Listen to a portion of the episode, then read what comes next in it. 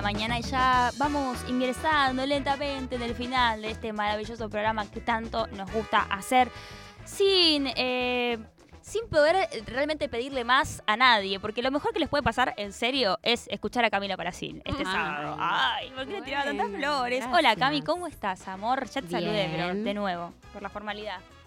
Em, estoy muy bien y me pone muy contenta que estemos tan conectadas con el tema, eh, porque yo pensaba hablar de Belgrano y no quería decir nada en el bloque anterior porque dije, bueno, no, quiero que, le dediquemos un bloque entero a Belgrano. ¿no? eh, esto ensayado. Hay una conexión entonces. No, en verdad, eh, lo que, lo que traje hoy para charlar es algo que es bastante coyuntural, que tiene que ver con la promulgación de la ley de cannabis medicinal y de cáñamo industrial. Y leyendo sobre el tema y viendo la presentación que hubo eh, en el gobierno de la promulgación de esta ley, me vengo a enterar algo que yo alguna vez había leído, pero que no lo tenía tan en la memoria, que Belgrano fue básicamente el primer canábico argentino. Ok, ¿a qué te Porque, de hecho, eh, la, mm, la eh, ¿cómo se llama? La integrante de Mamá Cultiva, que no me acuerdo el nombre, que, estuvo en la presentación de la promulgación de la ley, lo mencionó, sí, Valeria, sí, lo mencionó Belgrano, habló de él, parece que se sacó una foto con la estatua de Belgrano ahí en la Casa Rosada, como es un prócer que representa el movimiento de, ah, canábico argentino. Eh, básicamente igual porque él estaba, o sea, él, creía en el desarrollo de la agricultura, desarrollo del país, y la planta que él quería traer era el cáñamo, porque decía que iba a impulsar la industria nacional. Eh, y encima en ese momento lo loco es que, bueno, obviamente no existía el concepto de prohibición de drogas, o sea, obviamente que no era ilegal, que no estaba prohibido. Eh, y bueno, eh, en, un principio en Argentina hubieron muchos cultivos de cáñamo industrial. El cáñamo es eh, un material que se puede usar para construir, para fabricar un montón de cosas, digo, telas, muchas cosas de navegación. De hecho, se dice que Cristóbal Colón nunca hubiera llegado a América sin el cáñamo. Wow. Porque las velas y los barcos en ese momento se hacían con cáñamo. Entonces, como en ese momento, digamos, se, utilizaba el cáñamo como, una, eh, como un cultivo que iba a ser próspero para desarrollar las industrias varias y eh, Belgrano no se quedó atrás en eso. Eh, se fue a Europa, es verdad, eso hay que decirlo. O sea, estuvo en Europa, vino y dijo, hay que traer el cáñamo a este país. Claro. Y la vio, digamos, ¿no? La vio, eh, de hecho, eh, a fines del siglo XIX había un montón de cultivos de cáñamo en el país, que hasta ah. la dictadura, o sea, ya cuando en 1976 más o menos desaparecieron del todo, también porque obviamente estaba muy bastardeado a nivel moral, como estaba muy mal visto tener cannabis, aunque sea para desarrollo de industria, estaba mal visto. eso me interesa, digo, hay una, se sabía, ya se consumía, se, se entendía como una droga. Y sí, y sí. O sea, no, estoy, no, sé tanto de la, de la historia de drogas. Hay un libro muy bueno, que obviamente seguro ya lo conocen, que es El Delegado y la Caja, que mm. es un libro sobre, drogas. La historia de las drogas en general vienen desde hace muchos años. Son drogas, la mayoría son drogas milenarias, las que se consumen el día de hoy, salvo obviamente las sintéticas, que son drogas que están hechas en laboratorios. Eh, y sí, el tema fue ese, que el cannabis, la prohibición del cannabis, digamos, al principio no era tal, sino que eso vino con, la, con, el Código Penal, digamos, con la sanción del Código Penal, que no 1921. Eh, la ley de drogas que tenemos el día de hoy es del 1989, o sea, es vieja, vieja, eh, y tiene unas prohibiciones muy altas. está prohibido tener droga para consumo personal, está prohibido tener drogas, pero Vamos, vamos por partes, porque eso eh, veamos al final, así como entendemos el panorama en el que estamos parados hoy. Me encanta. Eh, la cosa es así. En el 2017, o sea, gobierno del presidente anterior, se sancionó una ley de cannabis medicinal.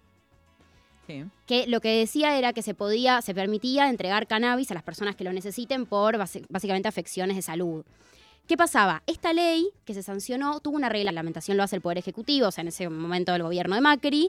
La reglamentación que tuvo fue muy mala, o sea, fue muy insuficiente para para, para, satisfacer las necesidades de las personas que necesitaban el aceite de cannabis como uso medicinal, porque solamente decía que se podían entregar a las personas que tenían epilepsia refractaria, que es una enfermedad nada más, de las millones de patologías que se pueden tratar con el cannabis. Eso a mí siempre me, llamó la atención. Es absolutamente arbitrario. Eligieron una enfermedad específica y es la única para la que se permite usar eso. claro, esa fue la reglamentación del 2017, que fue justamente fue muy bastardeada, porque decían, che, todo bien, pero tenemos la ley, pero la reglamentación me deja solo para esto. Y era muy complejo conseguir el, aceite, o sea, la medicación era muy difícil de conseguir. Entonces, medio que fue una ley que estuvo buena a nivel conquista de derechos, se dieron debates interesantes en el Congreso, pero después la reglamentación no sirvió de mucho, como en, la práctica no cambió mucho. ¿Qué pasó? Obviamente con los, movimientos canábicos, mamá cultiva, etcétera, militaron mucho que se modifique esa reglamentación y en el 2020, o sea, en plena pandemia, se modificó finalmente eh, la reglamentación de la ley de cannabis medicinal y lo que se logró es que se incluya el famoso ReproCan. El ReproCan es un registro que lo que, lo, que lo que facilita es que la gente, a partir de un médico, eh, consigue una receta que le diga que le, puede, puede, tomar aceite, em, canábico en este caso, em, y también permite a lo que es muy novedoso, que es que el Ministerio de Salud les permite a las personas que tienen el ReproCan, que repito, te lo tiene que dar un médico, lo prueba el Ministerio de Salud, no es una cosa como súper sencilla, supongo que tal vez alguien, lo, no sé si acá alguien tiene el ReproCan. No, yo no lo tengo, dije yo soy el típico caso del ReproCan que intentó tramitarlo y jamás le respondieron el mail bueno, hay muchos. Mira, eh, vi que hay a, casi un año de la sanción, de la sanción del reprocan, o sea, del año pasado, ya había 65.000 inscriptos, que es un montón, y eh, fueron rechazados 3.500, o sea, mucho menos de los que se dieron. Eh, y lo que, lo que deja el reprocan es tener hasta nueve plantas en flora, o sea, en el cultivo, yo no sé tanto de plantas, perdón, y se autoriza el traslado de 40 gramos de flores secas. No, nueve plantas es una banda. O sea, para se puede trasladar 40 gramos. Digo, no sé realmente cuál es eh, el nivel de consumo necesario cuando tenés que producir eh, aceite. Entiendo que se necesita mucha más cantidad para hacer una dosis moderada de aceite. Entonces, pero digo, nueve plantas, hablando de una persona, dos personas que consuman. Claro. ¿Qué pasó? Sí. El problema es que, a ver, pese a que esta reglamentación fue mucho mejor que la que venía estando antes, seguía pasando que era muy complicado acceder a la medicación. ¿Por qué? Porque no hay mucha industria. No sé si, o sea, vieron que no es tan común, no, es como que vas a la farmacia Aunque incluso teniendo prescripción médica no lo podías comprar en la farmacia. No, era muy complejo de conseguir. De hecho, hay muy pocas, hay, industrias, las industrias nacionales que hay, por ejemplo, en Jujuy hay una muy grande que es del hijo de Morales. Eh, sí. sí. que es una de las pocas industrias nacionales que hay, que, que, nada, obviamente es importante que existan, pero la verdad es que, son muy pocas. Se exporta gran parte se exporta. Entonces, ¿por qué es muy importante ahora sí la ley que se promulgó esta semana?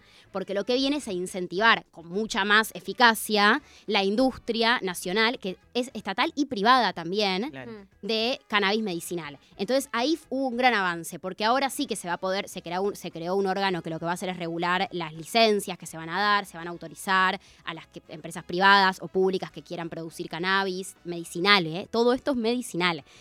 Y aparte también se reguló el cáñamo industrial, que todo sería con la misma planta. El tema es que el cáñamo, o sea, hay un proceso que lo que hace es volverlo industrial, o sea, para hacer materiales de construcción, por ejemplo, y hay otro proceso que es para hacer aceite medicinal. Claro. Eso sería lo que se promulgó en esta ley de esta semana. Sí. Para, para, o sea, para ponerlo eh, en limpio, básicamente. En 2017 sancionó una, una ley eh, sobre uso medicinal, y la reglamentación fue una mierda. Sí. Después se reglamentó de nuevo. claro, fue, muy restringida para un tipo de patología específica. Después se reglamentó y bueno, entiendo que se hizo uso, se hizo uso de como el concepto de salud en términos integrales, porque eh, digo, qué sé yo, tener eh, ansiedad y mm. que se, puedes usar CBD en vez de usar un fármaco. Y como que esta nueva ley de producción de cáñamo industrial o sea, haría que, por ejemplo, tipo, las personas que tienen una. Porque, por ejemplo, algo que noto yo que.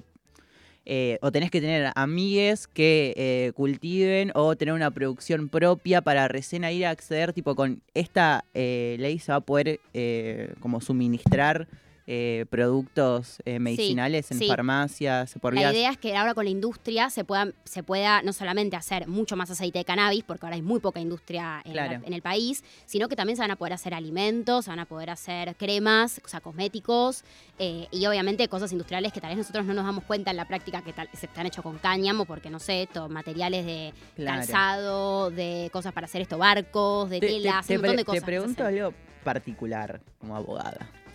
Eh, eh, como estas medicinas en relación a... O sea, que, vayan a, qué sé yo, necesito CBD. ¿Está cubierto por la obra social? ¿Está en el plan médico obligatorio? No me acuerdo si está en el plan médico obligatorio, pero sí está cubierto. Si vos tenés el ReproCan y no tenés obra social, según, ah, creo que según el reglamento que, de, que, que estableció el ReproCan, dice que si vos no tenés eh, ninguna obra social ni prepaga, el Estado debería poder ah. brindarte el aceite. Que la práctica pase, Claro, pero, está, pero, pero, está, Y yo ahí tengo, o sea, eh, esto sería por un lado con un motivo de salud y acceso a algo que, tiene que estar garantizado como derecho, pero también hay una mirada productiva, ¿no? De, esta, de este tema. Sí, de hecho, eh, la autoridad de aplicación, digamos, es el Ministerio eh, de Producción. Claro. Y se habla de que van a, de que, de que esta industria, la del cáñamo en particular, va a generar miles de puestos de trabajo, que va a traer millones de dólares a largo plazo al país. Entonces, es, sí, o sea, de hecho cuando, cuando se promulgó la semana pasada, el discurso iba muy por los dos lados, como bueno, es una ley que es muy importante a nivel, va a generar desarrollo industrial en el país, va a generar trabajo digno, el famoso trabajo digno, y al mismo tiempo va a eh, ser una va a intentar como poner un parche a estas carencias que siguen existiendo, que es la de las familias que necesitan, las familias o las personas que necesitan eh, la medicación del cannabis y que al fin, y que, y que aunque tenemos toda esta ley del cannabis medicinal, no terminaban de poder acceder porque la industria es muy poca, entonces seguía siendo muy complicado. Es criminalizada permanentemente, digo, está. Ahí está la otra parte. Claro, que antes de ir a eso, para tirar, solo aportar algunos números, eh, lo que dijo Culfas la semana pasada es que se iban a generar hasta 10.000 puestos de trabajo en esta en los próximos tres años, ¿no? Esta primera etapa, mm. y, e inclusive se podían eh, generar exportaciones por 50 millones de dólares, o sea, estamos hablando de un número contundente, quizás no en el margen en relación a lo que genera, bueno, no sé, el petróleo, pero, ah, pero digo, a largo plazo me parece que es una industria mucho menos dañina con el medio ambiente que la exportación de petróleo. me gustaría, me gustaría saber eh, un poco cuál es el, impacto, ambiental. Aparte porque, digo, esta, Digo, hay que analizar, a mí se me vienen dos cosas. Eh, uno, esto de que es una especie exótica eh, y plantearlo como a gran escala puede llegar a ser como un desestabilizante en, el en esos ecosistemas. Eh, y otro en relación a la o sea, los insumos que se pueden eh, fabricar a partir del cáñamo, o sea, plástico, papel, etcétera, que justamente eso es un factor menos contaminante y Sí, también bueno, teniendo en cuenta que toda toda actividad productiva conlleva en alguna medida un impacto ambiental y que necesitamos divisas en este momento como país, así que está bueno. Sí, sí, sí, o sea, Digamos, en cuenta como factor. Claro, si hay que establecer una línea entre lo que está bueno y lo que está. Yo prefiero dejar de rasquetear la tierra buscando la extracción de petróleo eh, que, eh, bueno, digamos, como para no ponernos también de ese, de ese lado de la grieta donde siempre está es muy fácil ser eh, anti o no, ah, para, mí eso no, no va en detrimento de saber cuáles son eh, las posibles consecuencias, incluso ya sabiendo de entrada que van a ser mucho menos de las que, que, se efectivizan con las actividades productivas actualmente. Y el famoso proyecto de país, ¿no? De, tener en cuenta. Claro. Pero a mí me interesaba, Cami, no sé si igual, bueno, vos, llevanos en tu columna. No, yo les iba a preguntar el tema de la industria sustentable porque mm. estaba leyendo discursos de las diputadas. La, diputada em, Mara Brauer es una de las que impulsó la ley y en su discurso habló de la industria sustentable, que decía que es una industria sustentable, sustentable con el ambiente. Dijo que en el mundo hay aproximadamente 25.000 usos de la planta de cáñamo la, industria de cáñamo es legal en un montón de países, en Canadá, en Estados Unidos, en Israel, en, Colombia me parece que también. Eh, y dijo esto de que era una, industria sustentable, a lo que a mí me escapa mi conocimiento, yo puedo decir genial. Entiendo que para ustedes podría decirse que es una industria sustentable, la del cáñamo. entiendo que es relativo, que tiene una relación distinta con el suelo, por ejemplo, que la soja, y que en ese sentido se puede pensar que es mejor el cultivo, pero cualquier producción cualquier lado de extensiva, industrial, eh, bueno, tiene, tiene siempre un impacto. Sí, obvio.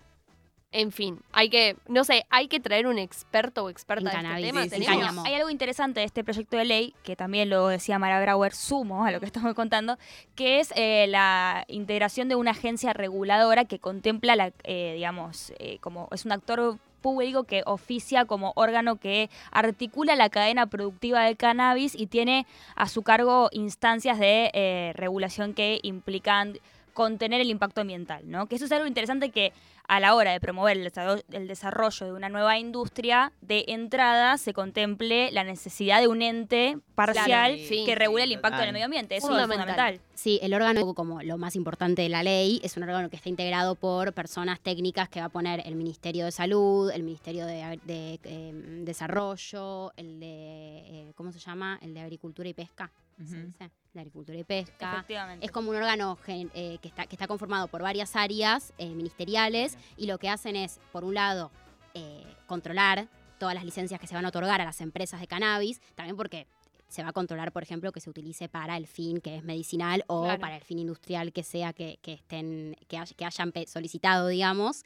y también eso, hay un control ambiental, o sea, es muy interesante. Y también se, se lo que se promulgó fue una creación de un Consejo Federal que está integrado por todas las provincias y por la ciudad, que van a, que van a charlar sobre en qué provincias faltan licencias, en cuáles hay muchas, como que la idea es que no pase lo que está pasando en Jujuy, básicamente. Mm. Que, claro, que, hay una sola empresa, claro. Claro, bueno, que por eso se habla del, temor al narcoestado, ¿no es cierto? No sé si escucharon eso, pero digo... No, pero eh, sí los discursos, los discursos de las diputadas. De hecho, me puse a pensar, me puse a buscar quiénes habían votado en contra de la ley y, me, fue loco porque Ocaña, que es del PRO, votó en contra, y eh, Camaño también votó en contra, que mm. es peronista.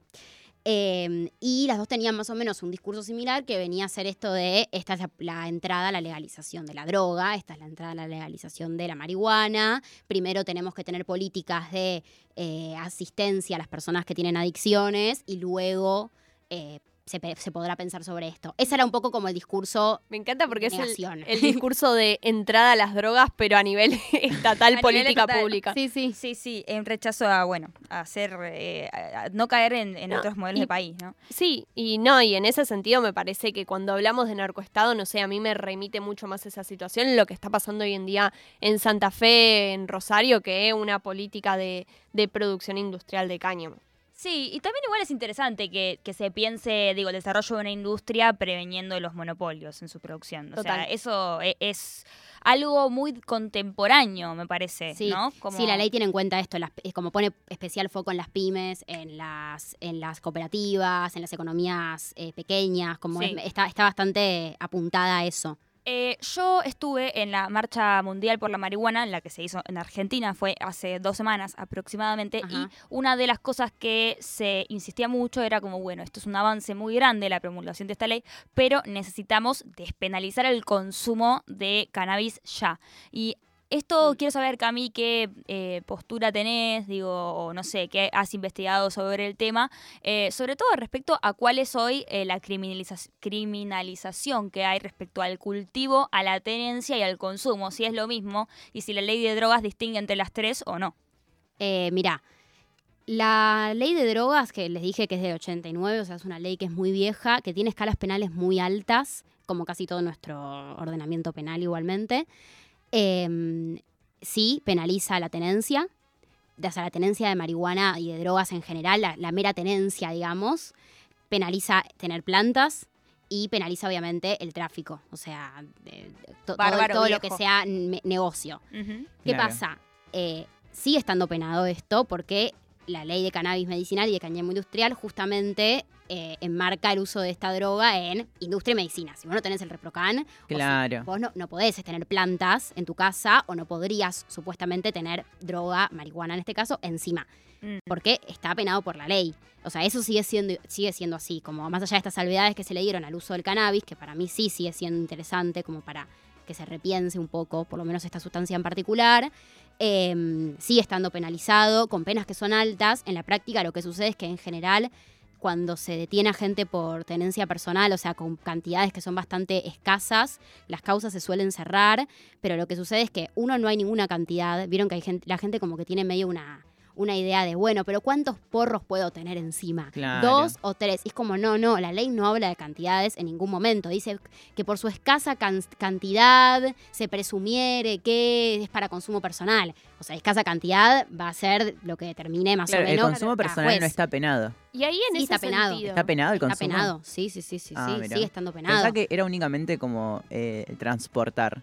No, no, consumir, tener, transportar, todo. Incluso si un vecino ve que tenés una planta en tu casa, te puede denunciar. Sí, sí, sí, No, está penado y la verdad es que lo que es muy problemático, o sea, está el famoso fallo Arriola, que, que la gente como se bandera mucho con eso, eh, que es un fallo que está muy bueno porque básicamente la Corte, que es el máximo tribunal del país, dijo, che, la tenencia personal no puede ser penalizada porque eh, se, se inmiscuyen los actos propios de la privacidad individual y el Estado no es quien para decirte que no consumas eso.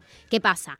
las sentencias en nuestro país son para los casos particulares y eh, aunque en la práctica suele pasar esto que les digo, de que se suelen archivar las causas que son para consumo personal, lamentablemente en la práctica es un gran control de la policía para detener gente. Causas que la policía, que llegan a los juzgados de la policía son por tenencia de droga y en general son para consumo personal. Además hay algo ahí interesante, que es cómo la policía utiliza eso como herramienta de marketing, si se quiere, para un supuesto para demostrar que están haciendo algo contra el narcotráfico, ¿no? Claro, sí. Digo, la hemos visto a Patricia Bullrich quemando eh, droga, eh, invitando gente formalmente a quemar droga. no es la, mejor. No, pero es un ejemplo. O sea, quizás no es el mejor ejemplo a seguir, pero es un ejemplo más de cómo se detienen, se, constantemente se detiene a perejiles, ¿no? A gente que tiene droga para consumo personal, con el fin de mostrar estamos haciendo algo contra el narcotráfico, cuando la, realidad es que la posta de los que manejan la batuta, eh, nada, están en Nordelta tomando mate con lo carpincho. Sí, sí, no, y, y a, a un montón de gente le ha pasado que la policía te frena y te dice, no, no pasa nada porque esto es para consumo personal, después se archiva, pero bueno, igual yo tengo que hacer número. O sea, yo tengo que tener una cantidad de causas y de cantidad de gente que detengo, entonces te uso y te detengo. Y después no pasa nada, porque en la práctica pasa eso. En general, cuando llega la justicia, esas causas se suelen desechar. Son muy pocas las que terminan en juicio. Eh, Además, el recurso, el recurso del Estado desperdiciado en eso. Eso es tremendo también. Bueno, también, también como, perdón, ¿eh? como el despliegue también policial que hay en ciertas, eh, digo, qué sé yo, tenías tres porritos en una mochila y de repente tenés... Cuatro patrulleros. cuatro patrulleros, qué sé yo, o sea...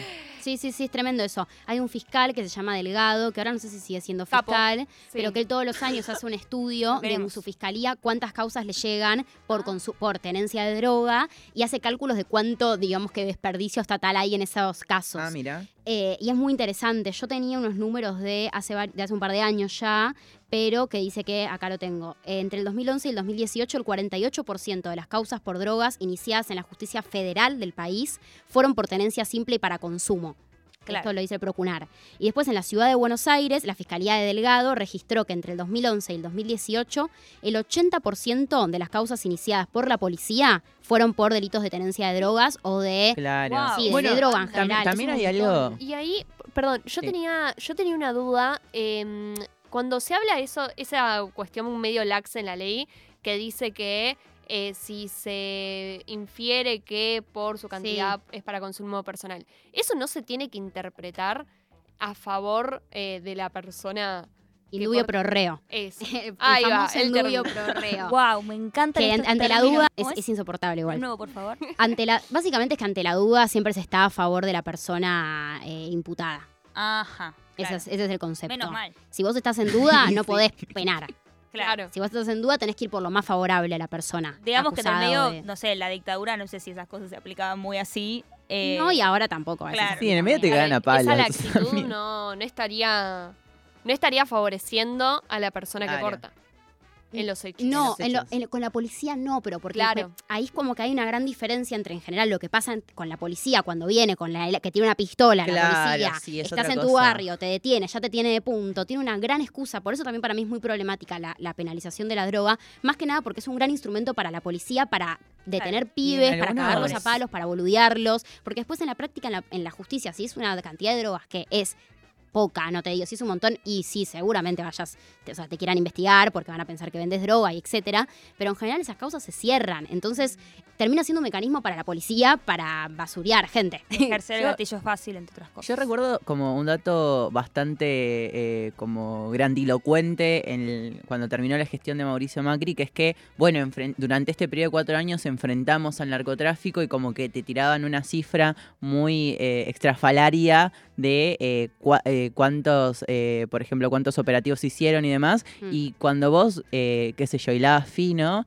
estaba esto de que, bueno, o sea, la mayor parte de esos operativos iban más que nada destinados, qué sé yo, a un consumo personal de, de, la persona que nada, le cayó la policía a la casa y como que no tenía tanto que ver con enfrentar esos grandes, esas grandes redes de narcotráfico, sino que fue una criminalización hacia el consumo, hacia los consumidores y a pequeña escala. Sí, Bueno, Cami, te agradecemos muchísimo por esta fantástica columna, como todas tus columnas. ¿Querés una cosita más para cerrar o estás bien? No, creo que fue un tema que nos copamos. Nos, recopamos, eh, nos pasamos. Otro día la seguimos. Eh, otro día la seguimos. Es un tema que va a estar abierto, de hecho, en discusión permanente, porque, bueno, como hemos demostrado en esta columna, la discusión recién empieza eh, y el Estado recién ahora se está empezando a hacer cargo de estas cuestiones. Así que veremos de ahora en más cómo sigue, seguiremos atentos respecto a este tópico.